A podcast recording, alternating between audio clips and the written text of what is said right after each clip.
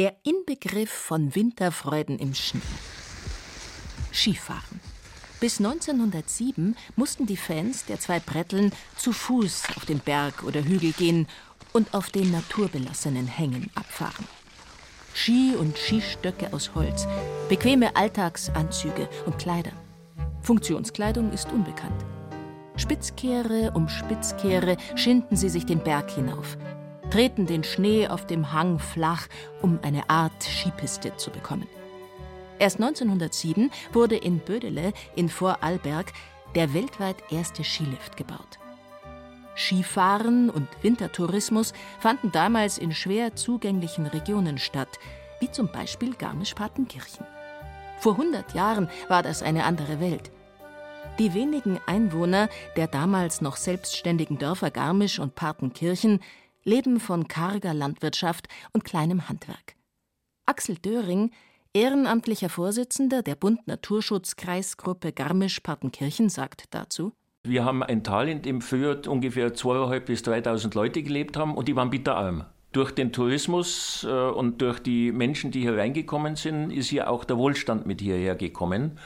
Und wir sollten uns ernsthaft bemühen, dass wir uns das äh, Positive erhalten, was uns der Tourismus gebracht hat und äh, dass wir nicht durch einen Overtourismus, einen überbordenden Tourismus dann vieles davon kaputt machen und äh, dann auch der Ort leidet. In Leon Feuchtwangers Roman Erfolg ist Garmisch dann schon ein aufstrebender Tourismusort. Die Crème de la Crème hat sich im Lokal Puderdose getroffen. Direktor Pfaundler führte Herrn Hessreiter und Fräulein Krein durch die Puderdose, demonstrierte ihnen stolz das Lokal, wie geschickt jedes Eckchen ausgenützt, wie listig überall versteckte Nischen ausgespart seien, Boxes, Logen, lauschige Winkel nannte er sie, Altväterisch zierlich ging es auf den blau- und gelblich-weißen Kacheln des Herrn Hessreiter her, behaglich luden, das Gemüt ansprechend, die lauschigen Winkel, die Gäste. Da musste auch dem steifen internationalen Publikum das Herz aufgehen. Bis 1935 waren Garmisch und Partenkirchen zwei eigenständige Dörfer. Partenkirchen für die Fugger und Welser eine wichtige Station auf dem Weg nach Venedig. In Garmisch wurde zur gleichen Zeit mit dem Flößen von Holz auf der Leusach Geld verdient. Der ehemalige Förster Axel Döring ist Augenzeuge, wie es im Tal an der Leusach und Partnach einige Jahrzehnte später zu seinem Dienstbeginn 1972 aussah. Es gab also ganz schmale Skiabfahrten, die da im Wald waren. Und es war eine geschlossene Walddecke mit vielen, vielen auch noch alten Bäumen. Die Skifahrer haben riesige Schneehäufen aufgeworfen. Dann wurde die Pistenpräparation besser. Dann kam die Skiweltmeisterschaft 1978 und damals hat man diese Pisten relativ stark erweitert. Die Uhr läuft und bleibt stehen bei 1,48,55. Irene Eppler ist ein Bombenrennen gefahren. Fast hätte sie Annemarie Moserbröll noch geschlappt. Die Silbermedaille für Irene Eppler. 1978 kam dann das erste Großevent nach Garmisch-Partenkirchen. Die alpine Ski-WM. Diese letzten Torkombinationen und passiert das Ziel in einem wahren Jubelsturm. Sepp Ferstl holte dadurch Silber in der damaligen Dreierkombination. Eine alpine Ski-WM ist werbewirksam und führt zu einem Boom in der Region, die sich dann zwangsläufig verändert. 2011 findet die nächste alpine Ski-WM in Garmisch-Partenkirchen statt. Es gab Diskussionen im Vorfeld über eine neue Abfahrtstrecke neben der Kandahar, die natürlich danach auch die Hobby-Skifahrer nutzen können. Der Bund Naturschutz hatte sich quergestellt. Die Marktgemeinde bekam den Zuschlag zur Durchführung der WM mit nur einer Abfahrtsstrecke. Allerdings wurde die dann doch als zu gefährlich eingestuft und somit eine zweite Piste parallel gebaut. Der ehemalige Skirennläufer Christian Neureuter beschreibt diese neue Streckenführung der Kandahar. Das ist eine Rennstrecke, die ist aber im oberen Bereich eigentlich von der Neigung die optimale Touristenstrecke. Leicht im vielleicht roten Bereich und kopiert und etwas einfach, um sich so treiben zu lassen und Genussskifahren. Dann, wenn wir in den unteren Bereich kommen, dann wird es schon schwärzer. Aber dann unten wieder auf diese Rahmwiesen, wie die heißen, da wird es dann wieder richtig schön Genussski fahren. Und da biegen ja dann die Herren nach rechts ab in diesen neuen Bereich, wo es auf die Mauer geht, dann freier Fall. Und das ist, also da hat eigentlich ein Normalskifahrer nichts mehr verloren. Das ist brutal, das ist ein Sprung, da geht es runter, das ist steil und das ist dann nur Rennsport. Diese neue Strecke wird genau in dem Jahr gebaut, in dem im EPCC-Bericht, das ist der Klimabericht der UNO, stand, dass Skigebiete unter 1500 Metern Seehöhe keine Zukunft haben. Garmisch-Partenkirchen liegt nur etwas über 700 Meter hoch. Für Axel Döring ist der damalige Bau der künstlich beschneiten Abfahrt eine gravierende Veränderung gewesen. Was ich da bemerkt habe, bisher waren es immer Skiabfahrten im Wald. Nach der Weltmeisterschaft 2011 waren es Waldreste zwischen den Skiabfahrten. Und das Verhältnis zum Berg hat sich geändert. Das hat man immer in vielen Gesprächen, wenn man mit den Leuten dort geredet hat, bemerkt. Der Berg wurde da endgültig zum Sportgerät degradiert. Das ist im Winter als auch im Sommer immer intensiver geworden. Skifahren, Skitouren, Schneeschuhwanderungen, Mountainbike-Touren, Paragleiten oder Wandern. Der Winter ist in den bayerischen Bergen heutzutage nicht mehr mit Schnee gleichsetzbar. In diesem Winter fiel früh Schnee in bayerischen Wald und in den bayerischen Alpen. Danach war es richtig kalt, mit minus 15 Grad. Die Hoffnungen auf einen guten Winter keimten auf und wurden innerhalb von einer Woche zerstört. Am 2. Januar hatte es in Garmisch-Partenkirchen dann plus 16 Grad. Kein dran denken an natürlichen Schnee. Jürgen Schmude, Professor für Wirtschaftsgeographie und Tourismusforschung an der Münchner Ludwig-Maximilians-Universität. Kurzfristig gesehen können die Skigebiete eigentlich nur in technische Lösungen gehen. Das heißt, sie können über die künstliche Beschneiung dafür sorgen, dass ausreichend Schnee vorhanden ist. Künstliche Beschneiung, ja oder nein? Die Diskussion darüber ist alt. Noch im Dezember hat Bayerns Wirtschaftsminister Hubert Aiwanger die staatliche Förderung von Schneekanonen verteidigt und sich dafür heftige Vorwürfe vom Bund Naturschutz angehört. Dabei hat sich zuletzt in der Beschneiungstechnik viel getan. Die Systeme werden immer effizienter, mit weniger Energieverbrauch. Es gibt sogar ein Skigebiet, das komplett energieautark arbeitet. Am Steckenberg in Unterammergau mit sieben Pisten von Blau über Rot bis Schwarz und einer eigenen Trainingsstrecke wird sehr genau auf den Energieverbrauch geachtet. Das Familienskigebiet am Nordosthang, im oberen Gebiet von Wald umgeben, mit acht Pistenkilometern, wird energieneutral beschneit sehr zum Erstaunen der Gäste. Aber ich habe halt jetzt nicht gedacht, dass das so nachhaltig ist. Das habe ich jetzt so gar nicht gewusst. Gute Sache halt in dem Sinn, dass man halt keine Energie verbraucht. Wenn man das jetzt zusätzlich macht und nicht nur mit Kunstschnee, ist das okay. Unternehmer Alfred Richter hat das Skigebiet 1972 übernommen. Und gleich der erste Winter war sehr schlecht. Der Einstiegswinter war gleich eine Nullrunde, einen Betriebstag. Der zweite war auch nicht besonders. Ich habe mir halt gedacht, es kann ja nicht sein, dass ich da ein Skigebiet aufbauen will und es gibt keinen Schnee. Und ich habe mich da schon damit befasst gehabt, dass es also die Möglichkeit gibt, Schnee zu erzeugen. Deshalb holte er sich Schneekanonen. In den letzten fünf Jahrzehnten hat Alfred Richter viele Beschneiungssysteme ausprobiert. Hauptgedanke – den maschinellen Schnee möglichst CO2-neutral zu erzeugen. Da gibt es eine Südtiroler Firma, die das auch als Patent angemeldet hat, nämlich zu schneiden mit einer Lanze, ohne dass sie irgendeine Energie braucht, ohne Fremdenergie. Also rein mit dem Wasserdruck arbeitet. Der Steckenberg wird zu zwei Dritteln mit diesen Lanzen beschneit.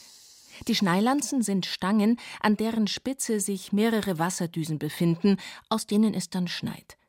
Grundsätzlich wird für eine Beschneiungsanlage ein Wasser-Luft-Gemisch verwendet und Druckluft durch Kompressoren erzeugt, die Energie benötigen. Hannes Stofner von dem Südtiroler Hersteller Nivis, die das Patent auf dieses System haben, erklärt den Unterschied. Wir brauchen keine Kompressoren, das Wasser-Luft-Gemisch äh, zu erzeugen, sondern wir haben ein patentiertes System entwickelt, das die Außenluft in das Wasser sozusagen einmischt und dadurch das Wasser-Luft-Gemisch entsteht, wodurch wir Schnee erzeugen können. Grundsätzlich werden für die traditionellen äh, Schneilanzen circa 4 Kilowatt an elektrischer Energie benötigt. Für die Kompressoren diese Kompressoren benötigen wir nicht und dadurch sparen wir pro Schneeerzeuger knapp eben diese 4 Kilowatt. Wenn man jetzt eine komplett manuelle Nivis Ecostick Lanze hernimmt, die kann theoretisch auch gänzlich ohne Stromversorgung betrieben werden. Sprich, wenn äh, genügend Eigendruck in der Leitung ist, die Wasserversorgung sozusagen weit genug oberhalb dieser Schneilanze liegt, dann kann ganz einfach gesagt der Hahn aufgemacht werden und äh, es kann Schnee erzeugt werden, sprich mit null Energie. Am Steckenberg in Unterammergau liegt der Speichersee 300 Höhenmeter oberhalb in die Natur eingebettet. Robert Stumpfecker, der Bürgermeister und Vorstand der Privatwaldgemeinschaft, in deren Gebiet der Speichersee gebaut wurde, erinnert sich an die Zeit vor dem See. Früher ist halt das Wasser einfach ohne Nutzung ins Tal gelaufen, über die Schleifmüllleine. Heute wird es, wie auch das Regenwasser, im Speichersee gesammelt und über eine große Leitung ins Tal befördert und dort durch ein kleines Kraftwerk durchgeschleust. Es muss eine gewisse Restwassermenge, das legt das Wasserwirtschaftsamt im Genehmigungsbescheid fest, die muss aus dem Weiher überlaufen und muss in dem natürlichen Bachlauf runterlaufen. Dass da immer Wasser drin ist, dass Larven, Käfer, was halt das Wasser zum Leben braucht, zum Überleben oder für ihren Naturlebensraum braucht, dass das noch weiterhin gegeben ist, dass die Bachbette nicht trocken fallen. Mit entsprechendem Falldruck fließt das Wasser in einer Leitung ins Tal. Hier werden die Lanzen gespeist, aber auch das Wasserkraftwerk mit dem Strom gewonnen wird. Es besteht aus drei Teilen, erzählt Alfred Richter.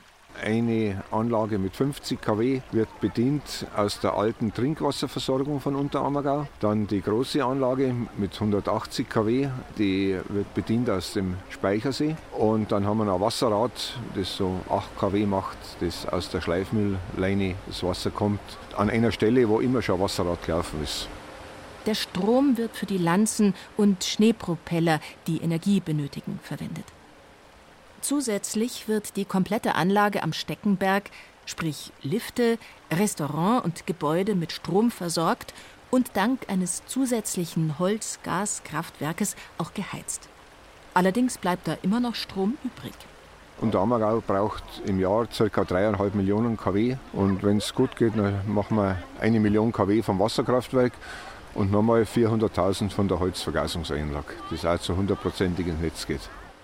Das heißt, das Skigebiet am Steckenberg kann durch das eigene Wasserkraftwerk und den Speichersee ohne externe Energie beschneit und betrieben werden. Ist das nicht eine Idee für andere Skigebiete mit Beschneiungsanlagen? Idee ja, aber Umsetzung äußerst schwierig, denn die Fallhöhe muss erst einmal gegeben sein. Dazu muss ein künstlicher See am Berg genehmigt werden. Es muss im Jahresverlauf genug regnen, um den Teich zu füllen, und ein Bach vorhanden sein, der genügend Wasser führt, damit etwas für die Beschneiung abgezweigt werden kann. Auch bei der bayerischen Zugspitzbahn macht man sich Gedanken über die Zukunft. Statt Skifahren will man die Gäste lieber zum Winterrodeln bringen, und zum Glück sind insbesondere auf der Zugspitze auch im Winter viele Touristen unterwegs, die einfach nur den Blick von Deutschlands höchstem Berg genießen wollen und nicht Skifahren, erzählt Vorstand Matthias Stauch. Wir haben den Ganzjahrestourismus und das Sommergeschäft subventioniert natürlich schon auch zum Teil das Wintergeschäft. Wir haben ja das Verhältnis 50-50. Das heißt, unsere Umsatzverteilung ist 50 Winter, 50 Sommer mittlerweile. Und das Thema Gesamtjahrestourismus hat uns einen sehr hohen Stellenwert. Das ist eine gute Entwicklung für Garmisch-Partenkirchen. Mehr Touristen im Sommer, die zum Beispiel die Zugspitzbahn nutzen, unterstützen damit auch die Wintersaison. In 50 Jahren wird Skifahren in Bayern nur in wenigen Gebieten noch möglich sein, sagt Tourismusforscher Jürgen Schmude. Skifahren werden wir auch in der Zukunft noch. Ich bin nicht der Totengräber des äh, Skitourismus, aber wir werden einen ganz starken Konzentrationsprozess haben. Das heißt, gerade in den niedrig gelegenen Skigebieten wird es rein wirtschaftlich keinen Sinn mehr machen, Skitourismus anzubieten, sondern In Bayern werden wir vielleicht nur ein, zwei Skigebiete haben, in Garmisch, in Oberstdorf. Ansonsten müssen wir, Klammer auf, leider, Klammer zu, ins Ausland reisen.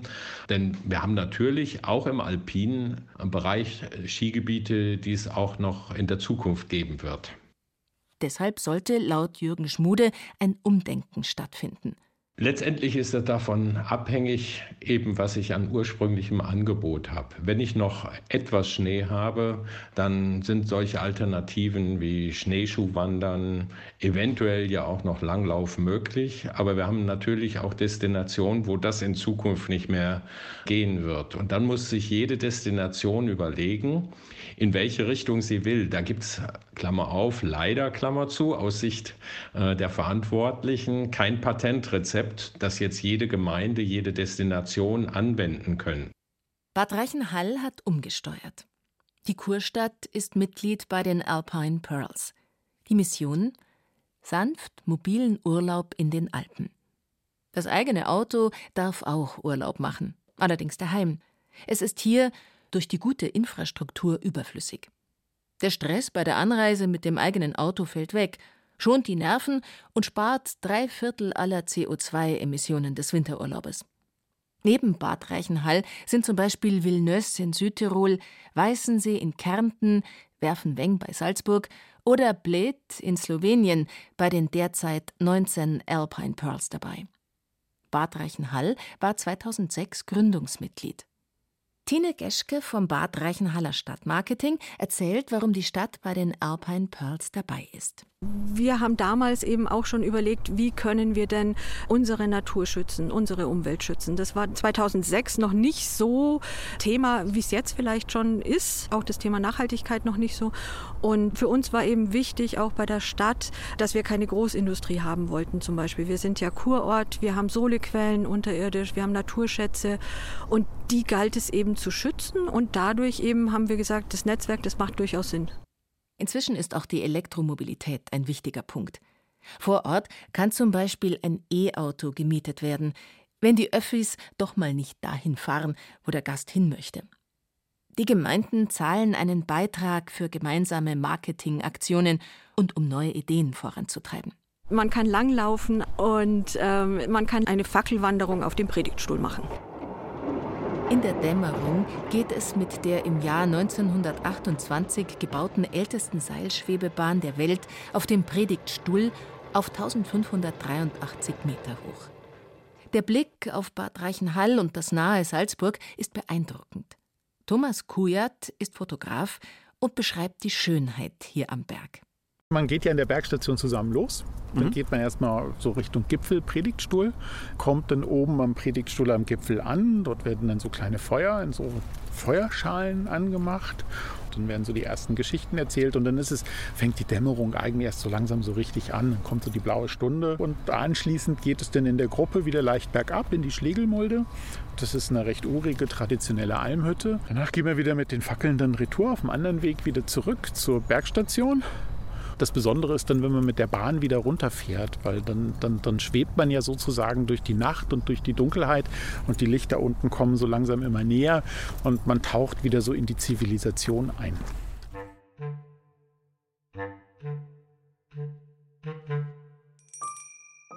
Jede Stunde fährt ein Bus an den weltberühmten Königssee bei Berchtesgaden. Bis 2021 fanden hier auch jeden Winter Bob- und Rodel-Weltcuprennen statt. Die Bahn steht seit 53 Jahren. Diese wurde im Juli 1921 im oberen Abschnitt durch ein Jahrhundertunwetter zerstört. Thomas Schwab, der Geschäftsführer der Eisarena am Königssee, erinnert sich. Da ist äh, eigentlich ein Mure abgegangen, oberhalb des Ramit in Klingerbach, der hier an der Bahn behaust ist. Und es war so ein heftiges und ein konzentriertes Unwetter, dass da innerhalb von zwei Stunden mehrere tausend Kubikmeter Geröll und Sandmasse ausgeschwemmt wurden. Die Bahn wurde unterspült und zum Teil der Beton einfach weggerissen. Es waren Bäume, Geröll und dann hat sich das mehrere Meter aufgestaut. Das war nur hier die kleine Engstelle hier, die da verklaust ist. Ansonsten, ähm, so was die Geologen gesagt haben, hätte das der Bach sogar noch ableiten können. Die Bobbahn soll wieder aufgebaut werden, mit einer neuen Streckenführung im oberen zerstörten Teil. In dem neuen Konzept verschwindet die Bahn, die überhalb dieser Brücke noch weiter nach oben gegangen ist. Die wird da weggelegt, sodass man hier dieses Bachbett verbauen kann, auch mit einem Rückhaltebecken versehen kann, sodass auch die Unteranlieger geschützt sind. Gemeint sind die Menschen, die in den Ortsteilen Hofreit, Jodler und Öd wohnen. Die Politik hat sich sehr schnell für eine Unterstützung stark gemacht und 53,5 Millionen Euro aus dem Hochwasserflutfonds reserviert. Die Bobbahn ist nicht nur für Wettkämpfe da, sondern auch zum Trainieren. Die Spitzenathleten weichen jetzt eben auf eine der anderen drei deutschen Kunsteisbahnen aus. Ein Weltcup-Fahrer fällt aber nicht einfach vom Himmel. In ganz jungen Jahren ist er schon begeistert und das schönste Hobby ist für ihn dann im Verein, eben vor der Haustür, mit dem Bob die Bahn runterzurauschen. Aus dem Spaß beim Training wird dann langsam ein Kräftemessen mit den anderen Kids aus dem Ort. Für die ganz Kleinen, für den Nachwuchs fehlt die Sportstätte. Da müssen wir zur nächsten Sportstätte mindestens 200 Kilometer fahren. Das ist ein riesenorganisatorischer Aufwand ähm, für den Bundesstützpunkt hier und für die Vereine. Im letzten Winter gab es kurzzeitig im unteren Drittel ein Training. Dank Natureis. Mit natürlicher Kälte, mit dem Wasserschlauch ähm, aufgespritzt äh, auf dem Beton. Und da konnte man zwei, drei, vier Wochen sogar fahren. Ein großes Ziel für den Geschäftsführer Thomas Schwab bei der neuen Bahn. Sie soll energetisch top sein. Unter anderem mit einer integrierten Photovoltaikanlage und vielleicht Wasserkraft äh, zu integrieren. Die Zielstellung wäre, dass man CO2-neutralen Betrieb herstellen für die Zukunft. Das wäre natürlich dann die erste Sportstätte dieser Art, die so ein Ziel erreichen würde. Die Kosten, die die Bahn pro Jahr auch ohne Betrieb verursacht, liegen bei 270.000 Euro.